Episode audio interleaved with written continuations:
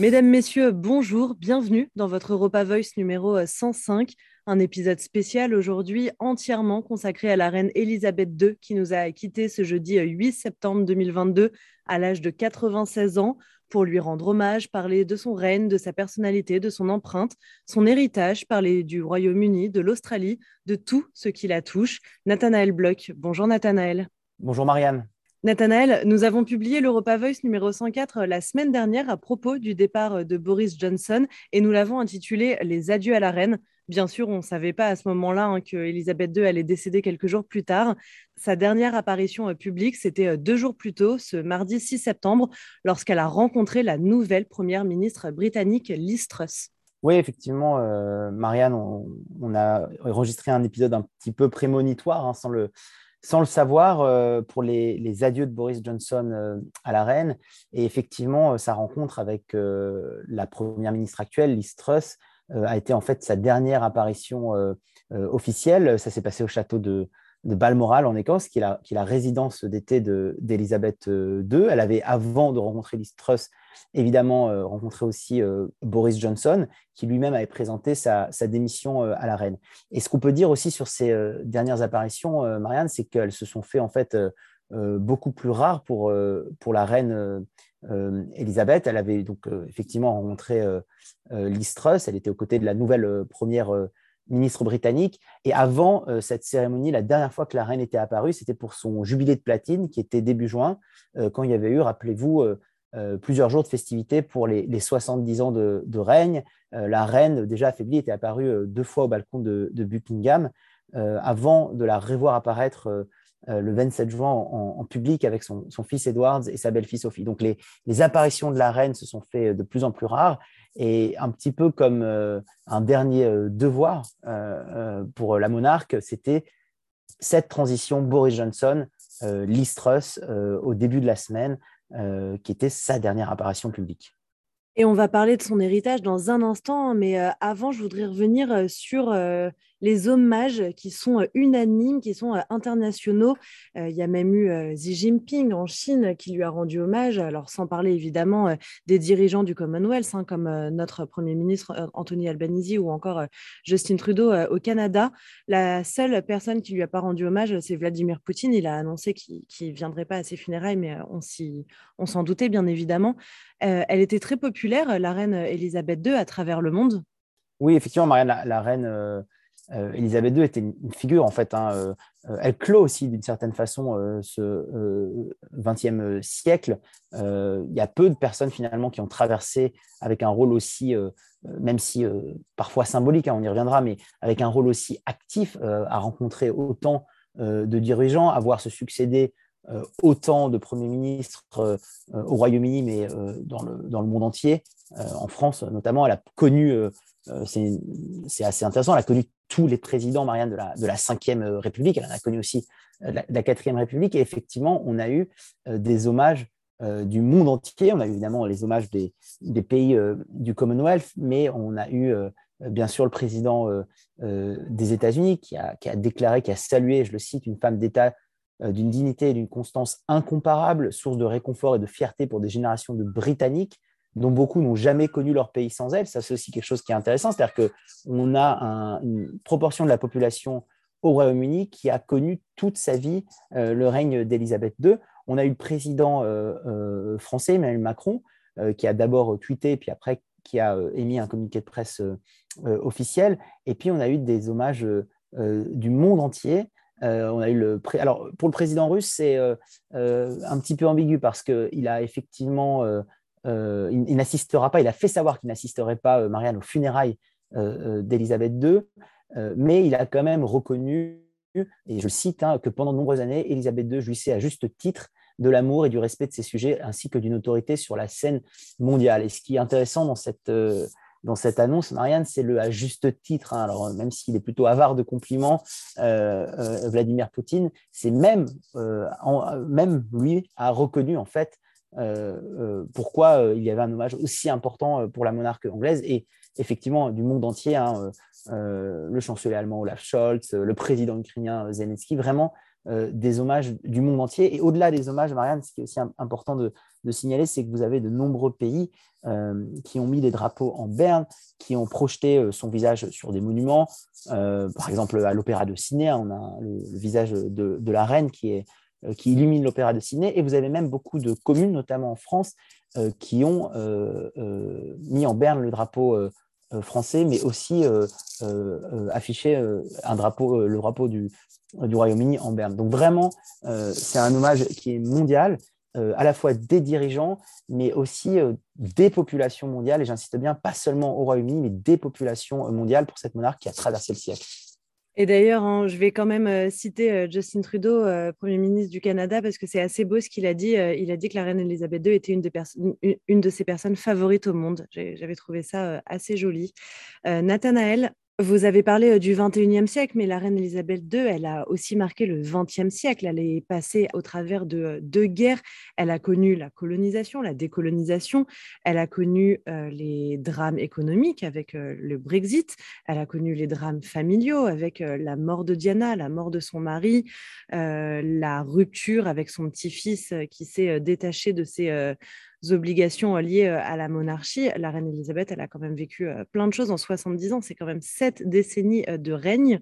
C'est une très vaste question, Nathanaël, mais quel bilan on peut tirer? Quel est l'héritage Que retenir de ces 70 ans au pouvoir? Effectivement, Marianne, elle a traversé le XXe siècle et vous l'avez mentionné, il y a eu beaucoup d'événements dans sa vie personnelle qui l'ont fortement marqué. D'ailleurs, simplement l'accès au trône a été déjà une succession euh, d'événements après l'abdication de son oncle et le décès euh, prématuré euh, de son père, où elle accède au, trône en fait beaucoup plus rapidement qu'elle ne le pensait en 1952. Et puis après, si on fait un saut dans le temps, effectivement, avec les divorces successifs de plusieurs de ses enfants et avec le Mexit, c'est-à-dire la rupture de Harry et de, et de Meghan d'avec la famille royale, elle a connu au niveau personnel euh, euh, beaucoup d'événements. Si on prend maintenant un aspect un peu plus euh, politique, moi ce que je trouve aussi intéressant de souligner dans le, dans le bilan de, la reine, ce sont des événements qui, à l'échelle internationale, à l'échelle de l'Europe, ont eu des conséquences extrêmement importantes. Il faut aussi le rappeler pour nos auditeurs d'Europa Voice, en fait, c'est la reine Elisabeth qui avait facilité l'entrée du Royaume-Uni dans l'Union européenne.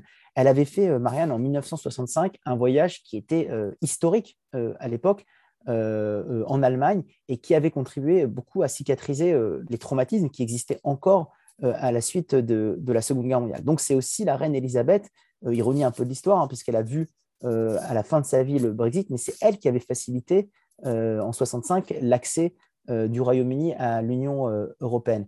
et puis toujours sur cette scène internationale, il faut, on, doit aussi en fait à, à Elisabeth euh, le fait qu'elle ait réussi à transformer finalement, Marianne, euh, euh, sans drame, de manière assez pacifique, la transformation bah, de son empire en un Commonwealth beaucoup plus, si je puis m'exprimer ainsi, multiracial, une association libre d'anciens territoires euh, colonisés qui sont devenus indépendants. Il faut aussi le rappeler, hein, dans le contexte de l'époque, on a eu des mouvements d'indépendance, de décolonisation qui se sont faits dans la violence. Ce n'a pas été le cas, euh, Marianne, du Commonwealth. Et ça, on le doit aussi à la reine Elisabeth. Et puis, sur la scène internationale, aussi un événement plus de la fin euh, du XXe siècle où, où, la reine a joué un, un rôle majeur, c'est ce qui s'est passé avec l'apartheid, la fin de l'apartheid en Afrique du Sud, euh, c'est euh, la reine Elisabeth qui avait fait inviter euh, Nelson Mandela à la réunion des chefs d'État et de gouvernement du Commonwealth, à peine sorti de prison. Donc, elle avait aussi voilà, pris le, pli et cette marche de l'histoire. Moi, je crois que ce sont, voilà, ce sont trois événements, à la fois pour l'Europe, pour le Commonwealth, et aussi dans le cadre de la, la fin de l'apartheid, où Elisabeth a vraiment joué un rôle euh, qu'on peut attribuer à son euh, propre bilan. Alors après, évidemment, tout n'a pas été euh, rose et, il y a eu d'ailleurs, c'est intéressant de le souligner, il y a eu une année qu'elle a elle-même qualifiée d'annus horribilis, qui est l'année 1992, parce que d'un point de vue, là encore une fois, personnel, il y a eu l'annonce de séparation de ses enfants, il y a eu l'épisode Diana Charles. Donc voilà, elle a eu aussi des épisodes qui sont personnels, mais qui ont, eu un impact évidemment euh, sur le Royaume-Uni et sur l'histoire euh, politique du pays. D'ailleurs, normalement, euh, la reine, on n'est pas censé savoir ce qu'elle pense. Elle est censée ne pas s'investir en politique. Elle ne doit pas donner son avis. Euh, après, parfois, on peut lire entre les lignes, notamment dans ses tenues. Je me souviens que pour le Brexit, elle n'avait pas le droit de dire si elle était pour, si elle était contre, mais elle avait arboré une tenue aux couleurs du drapeau européen au moment du vote du Brexit. Donc, en fait, elle donnait son avis, mais sans jamais rien dire. Et sur un registre qui fait un petit peu moins sourire, si on remonte à la disparition de Diana, euh, la reine, elle avait mis euh, plus d'une semaine avant de prononcer un discours. C'est tout le, rôle aussi de, la reine, c'est à la fois euh, cette stabilité dans les, institutions, dans le, fonctionnement de la monarchie, mais c'est aussi cet aiguillon par rapport à des grands événements où, vous l'avez rappelé, en fait, elle ne peut pas donner son avis. Alors, à part sa tenue, effectivement, il n'y a eu aucune fuite, on ne connaît pas euh, la vie de la reine, euh, on n'a pas connu la vie de la reine sur, euh, sur ce Brexit. Ce n'est pas elle, et elle ne l'a pas fait, d'intervenir dans ces décisions politiques, malgré le fait qu'elle recevait toutes les semaines le Premier ministre du Royaume-Uni pour se tenir au courant des affaires, etc. Mais même sur les nominations, c'était en fait le chef de la majorité qui était nommé, c'est la reine qui, qui validait cette décision d'une certaine façon, mais elle a toujours réussi euh, et c'est la même chose avec Diana, vous l'avez mentionné, à tenir cet équilibre entre euh, être un aiguillon du pays et à la fois ne pas influer euh, sur les décisions directes du politique du pays. Mais justement, donc pendant 70 ans, elle a régné, mais elle n'a pas dirigé. Et pourtant, comme vous dites, ça reste un aiguillon du pays. Elle, a un rôle qui est bien plus qu'un rôle symbolique. Bien sûr, Marianne, c'est un rôle qui est, qui est plus que symbolique. Si, si, on veut juste prendre quelques euh, exemples. Encore une fois, c'est officiellement Marianne la reine qui, au Royaume-Uni, nomme le Premier ministre, même si c'est habituellement le chef de la majorité à la Chambre des communes, ça doit quand même euh, passer par elle.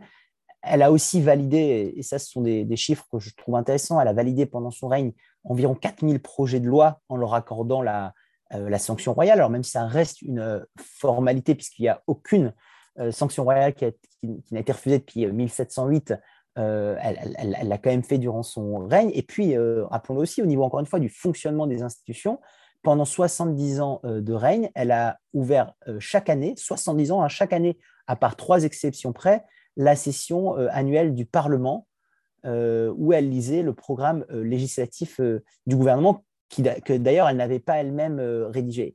Et encore une fois, hein, c'est chaque semaine, elle recevait le Premier ministre qui la tenait au courant des derniers développements. Et ce qui est intéressant hein, dans ce rôle qui n'est pas symbolique, c'est qu'elle pouvait euh, l'encourager, elle pouvait mettre en garde ce Premier ministre, mais sans jamais s'opposer à ses décisions. Alors après, la frontière, Marianne, elle est difficile à dire. Euh, euh, de, j'allais dire de, quelle manière un Premier ministre qui reçoit les encouragements ou les mises en garde de la reine va ou pas modifier son programme, mener une réforme de manière un peu différente. ça, c'est très difficile à dire. Mais vous voyez bien, donc c'est un rôle qui est vraiment euh, qui n'est pas que symbolique, mais qui n'est pas non plus politique. Et rappelons-le, hein, euh, au-delà de, cela, au-delà de ces éléments-là, c'est aussi la reine d'Angleterre qui était la chef des armées et la gouverneure suprême de l'Église euh, donc vraiment un, rôle qui est assez unique même dans le, dans le paysage, j'allais dire, politique mondial. On l'a mentionné tout à l'heure, Elisabeth II, euh, c'était aussi la chef d'État euh, de l'Australie. Et d'ailleurs, c'est la seule monarque à être venue euh, durant son règne. Elle a fait le voyage à 16 reprises. Est-ce que vous savez pourquoi il y a cette relation si particulière avec l'Australie? Alors, je, crois, Marianne, qu'il y, a deux éléments de réponse à cette, à cette très bonne question. D'abord, premier élément de réponse, c'est comme on l'a expliqué il y a quelques instants, la reine Elisabeth a réussi cette transition pacifique de, euh, de son Commonwealth et de l'accès à l'indépendance des, pays du Commonwealth, dont l'Australie, évidemment, euh, fait partie. Euh, et puis, je crois qu'il y a un événement aussi qui est, j'allais dire, complètement conjoncturel, c'est que au moment de son premier séjour, qui était en 1954, qui, qui est intervenu très tôt, puisqu'il est intervenu huit mois après son, couronnement, de par la nature des choses et de la, par la nature des déplacements à l'époque, euh, Marianne, elle avait euh, fait un déplacement de 58 jours. Elle avait visité 70 euh, villes. Et je crois que ça l'a foncièrement marqué parce que, encore une fois, c'est un pays qui est loin du Royaume-Uni. Euh, mais c'était aussi à l'époque évidemment inenvisageable de faire un aller-retour rapide en, avion. On n'avait pas les mêmes contraintes. Mais de fait, donc c'est un voyage qui a été marquant et qui l'a marqué toute sa vie. C'est le premier élément. Et puis le deuxième élément, c'est que aussi du côté australien, cette fois, la population australienne avait extrêmement bien reçu la reine Elisabeth à ce moment-là. Il y a un chiffre, moi, qui me, qui m'interpelle, c'est à l'époque, il y avait eu 7 millions d'Australiens qui avaient fait le déplacement euh, pour tenter de l'apercevoir. C'est-à-dire qu'à l'époque, c'était 70% d'une population euh, qui avait fait ce déplacement pour, pour voir la reine euh, d'Angleterre. Donc c'était un événement qui était marquant à la fois pour la jeune reine qui avait à peine accédé au pouvoir, mais aussi pour ce jeune pays, hein, cette jeune nation qui est l'Australie, indépendante depuis 1901, qui s'était déplacée en masse pour accueillir la reine. Et donc je crois que euh, cette histoire euh, euh, d'amour, qui n'est pas toute rose, on va certainement y revenir, elle est née en fait bah, de ce premier déplacement historique de la reine Elisabeth, rendant visite au, chef de gouvernement Robert Menzies et à l'ensemble de la population australienne en 1954. Justement, vous êtes allé sur le terrain exactement là où je voulais nous emmener. Tout n'est pas tout rose et l'Australie a quand même des, envies euh, de se détacher de la couronne britannique et de devenir une république parlementaire. Ça a failli être le cas en 1999. Euh, il y a eu un référendum ici en Australie pour savoir si on devenait une république parlementaire ou si on, si on restait attaché à la monarchie. On est resté attaché à la monarchie avec 55% des voix, mais selon un récent sondage qui, bien sûr, a été effectué avant le décès de la reine, mais tout de même, on apprend qu'aujourd'hui, 62% des Australiens euh, souhaitent rompre les derniers liens avec euh, la couronne britannique. Pour autant, euh, la reine Elisabeth II, elle était aimée, vous l'avez dit, les gens se déplaçaient pour la voir. Elle était surtout appréciée parce qu'elle se déplaçait au contact de la population ça va probablement être euh, une toute autre histoire avec euh, le nouveau roi. On va en parler. Hein. Charles III, son fils. La question se pose est-ce qu'il va rester euh, chef de l'Australie? Le futur est totalement flou maintenant. Est-ce que la relation d'amour, d'amour un petit peu je t'aime moi non plus, va se poursuivre ou au contraire est-ce qu'on va droit dans le mur, Nathanaël? Alors, on avait parlé de, de, 54, hein, de ce premier voyage de, la reine, et sans aller jusqu'à la situation aujourd'hui, déjà 20 ans plus tard, en, en 75, on avait déjà assisté à une crise euh, profonde. Euh, il y avait le gouverneur général de l'époque, John Kerr, qui représentait, donc il y a un gouverneur en Australie qui représente euh, la reine. Il avait démis de ses fonctions le chef du gouvernement travailliste de l'époque, Gough Whitlam, pour des questions de, politique interne. Donc déjà, c'était un événement qui était assez fort, hein, que le gouverneur représentant la reine mette fin aux fonctions d'un Premier ministre en Australie, notamment pour ceux qui sont un petit peu anti-monarchistes, il voit là une, sorte euh, d'ingérence. il y avait beaucoup d'Australiens qui étaient descendus dans la rue pour, euh, pour manifester. Ça avait entraîné une crise constitutionnelle qui n'avait jamais euh, été vue en Australie auparavant. Et puis, donc, depuis le milieu de ces années 70, comme vous l'avez mentionné, on a un mouvement républicain qui a pris de l'ampleur jusqu'à ce fameux référendum, Marianne, de 99 sur l'instauration d'une république. Et on avait un score qui était net, mais qui n'était pas non plus un, plébiscite hein, pour la monarchie, hein, puisqu'on avait à peine 55% des électeurs qui avaient répondu non pour une république. Euh, ce qui se passe actuellement, c'est que, euh, en fait, Anthony Albanese, euh, lui, alors, a déclaré qu'il ne mettrait pas en place un nouveau référendum durant son premier mandat pour se consacrer à d'autres dossiers plus brûlants en, Australie, notamment sur la, question de la, création d'un organe représentatif des, peuples aborigènes, mais qu'en tout cas, s'il y avait un deuxième mandat du, euh, nouveau Premier ministre travailliste Anthony Albanese, cette question euh, du référendum et de la République euh, en Australie, et donc de, la sortie de la monarchie, de la sortie du Commonwealth, se poserait. Et d'ailleurs, un des signes, Marianne, extrêmement fort de cette volonté d'Albanese d'avancer sur ces questions, ou en tout cas de questionner la population, bah, c'est la mise en place d'un portefeuille au sein de son gouvernement, d'un ministre délégué pour la République, Matt Featherweight, euh, donc c'est quand même un, symbole qui est important, hein, c'est qu'il y a un ministre délégué pour la République dont le rôle est de préparer cette éventuelle sortie euh, de la monarchie britannique. Ça, c'est du côté australien, Marianne. Et puis du côté euh, britannique, comme vous l'avez mentionné, évidemment, le prince Charles, le roi, pardon, Charles III ne bénéficiera certainement pas de la même aura qu'avait bénéficié Élisabeth II en Australie. Et donc, c'est encore un signe un peu plus d'affaiblissement, ou en tout cas euh, de distance que les Australiens pourraient prendre par rapport à la monarchie britannique. Donc je ne suis pas sûr, effectivement, que l'Australie restera très longtemps encore dans le Commonwealth, notamment s'il y a ce deuxième mandat d'Anthony Albanese. Arrêtons-nous, à Nathanaël, si vous le voulez bien, un petit peu justement sur le nouveau roi Charles III. C'est un énorme défi pour lui. Là, on vient d'évoquer le défi australien, mais il y a le défi britannique, mondial. Oui, effectivement, c'est bah, un double défi, hein, parce qu'à la fois, il y a un défi d'un point de vue politique, hein, avec cette nouvelle première ministre Liz Truss sur les questions d'énergie, d'inflation, mais il y a aussi le défi, bah, encore une fois, hein, de prendre la suite de la reine Elisabeth II, et puis un élément évidemment qui est évident, c'est que euh, c'est le prince euh, qui a été le plus, enfin le roi maintenant, qui a été le plus un roi en attente pour devenir roi comme il l'est aujourd'hui. et donc, en fait, dans la construction collective, c'est un roi d'une certaine façon plus subi, passif que voulu. Il aura évidemment pas la même longévité que la reine Elisabeth II, et puis pas non plus le même style. Hein. Les combats, on a mentionné hein, que la reine Elisabeth II a toujours maintenu euh, cet équilibre euh, délicat entre euh, le purement symbolique, mais aussi les relations avec le politique. On sait que le, roi Charles III, lui, a des combats, notamment pour, pour l'environnement, qui sont beaucoup plus assumés. Donc, un rôle, en fait, peut-être un peu plus politique. Et donc, est-ce que les Britanniques, eux, accepteront aussi de, d'évoluer par rapport à la perception qu'ils ont de leur monarque? Donc, effectivement, c'est un défi à la fois d'un point de vue politique de gérer l'après-Brexit, l'après-Boris Johnson, mais c'est un défi aussi du point de vue de la relation euh, charnelle, passionnelle qu'ont les Britanniques avec la monarchie anglaise. Et les Britanniques, d'ailleurs, ils sont attachés au prince Charles devenu euh, roi Charles III, ou est-ce qu'ils auraient préféré, il y a eu des rumeurs à un moment qu'éventuellement, euh, s'il était trop vieux, il aurait peut-être éventuellement abdiqué au profit de son fils euh, William. C'est quoi la relation entre euh, le peuple britannique euh, et leur nouveau roi? C'est une relation qui, je pense, hein, on a écouté évidemment beaucoup, beaucoup d'analyses, de confrères sur ces questions-là.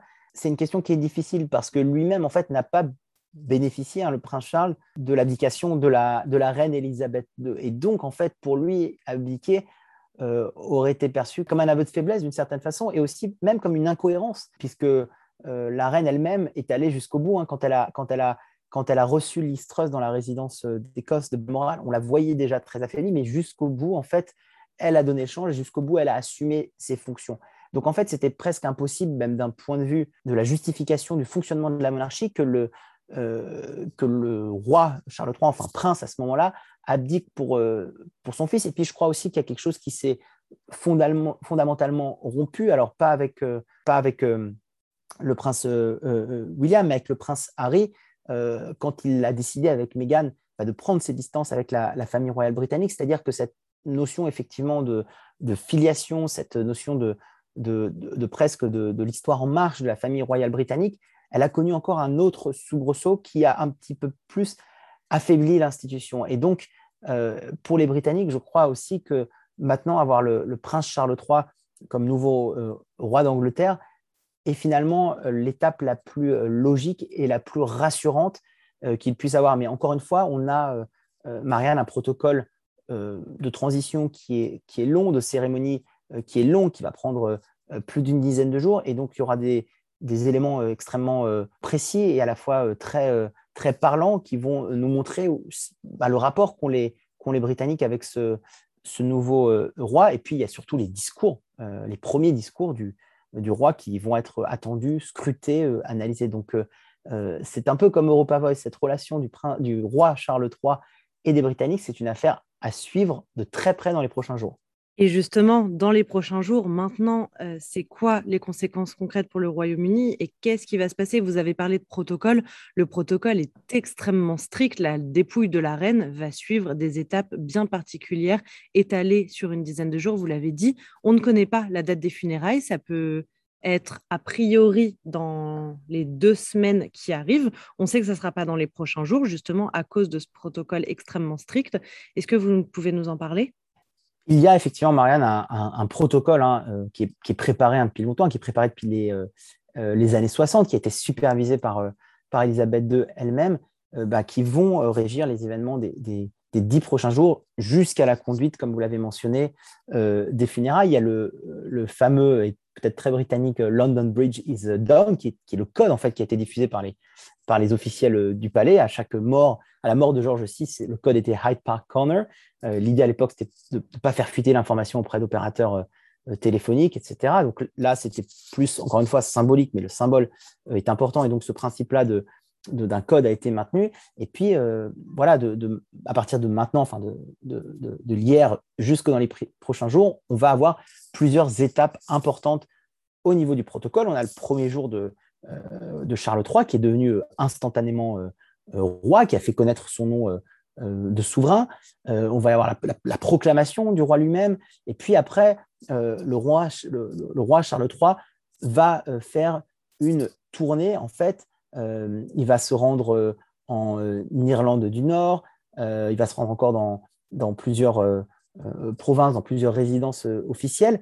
Et puis, par rapport à la reine elle-même, on va évidemment avoir au niveau du pays, au niveau du Royaume-Uni, beaucoup de cérémonies, beaucoup de symboles. Il y aura le, cercueil de la reine qui va être transféré à Westminster. Il va y avoir une grande procession militaire. Et puis, il va y avoir pendant quatre jours euh, des centaines de milliers de Britanniques, Marianne, euh, qui vont pouvoir rendre hommage euh, à la reine dans une procession qui va passer dans Westminster Hall et qui va être accessible quasiment toute la journée. Et puis, se terminer ce protocole par les funérailles et par une journée de deuil national. Ça va être évidemment des, funérailles d'État avec la sonnerie de, de Big Ben. et puis après, évidemment, euh, dans la chapelle Saint-Georges, les grilles seront fermées et puis la reine, le, cercueil de la reine sera descendu dans le, euh, dans le caveau royal où elle rejoindra son mari. Et, là, je, je, reviens pas en arrière.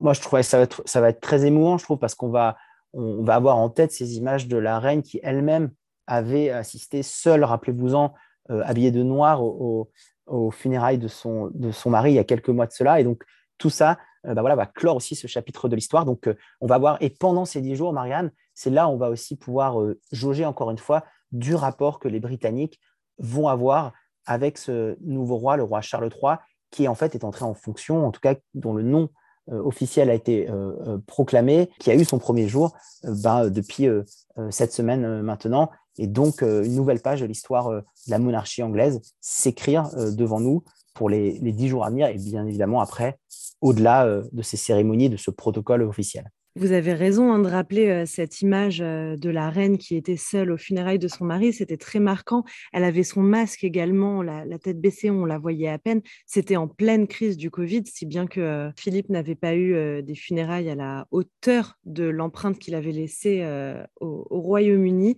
Merci beaucoup, Nathanaël. C'était euh, Europa Voice numéro 105, un épisode spécial consacré à la disparition de la reine Elisabeth II, âgée de 96 ans. Merci, Nathanaël. Merci beaucoup, Marianne. À très bientôt.